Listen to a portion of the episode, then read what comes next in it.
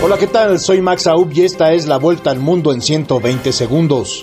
El anuncio de Rusia de su retirada de Gerson, una capital regional de Ucrania, y la posible pausa en los combates durante el invierno podría darles a ambos países una oportunidad para negociar la paz, aseguró el jefe del Estado Mayor Conjunto de Estados Unidos.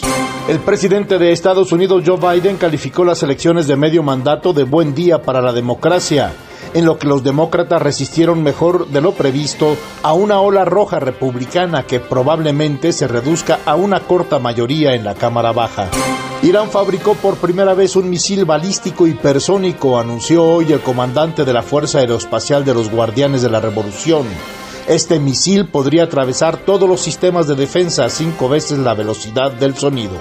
Varios países desarrollados se comprometieron con la COP27 a desbloquear fondos destinados a cubrir los daños y pérdidas causados por el cambio climático en los países más vulnerables, uno de los puntos candentes de la cita que se celebra en Egipto.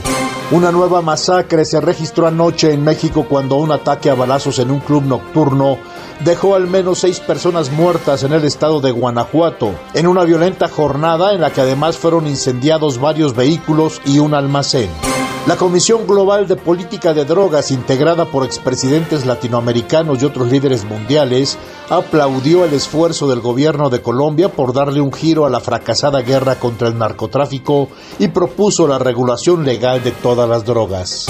El Ministerio de Defensa de Brasil publicó un reporte en el que destacó las fallas en los sistemas electorales de la nación y propuso mejoras, pero no había nada que corroborara las acusaciones de fraude que lanzaron algunos de los simpatizantes del presidente Jair Bolsonaro. Esta fue la vuelta al mundo en 120 segundos.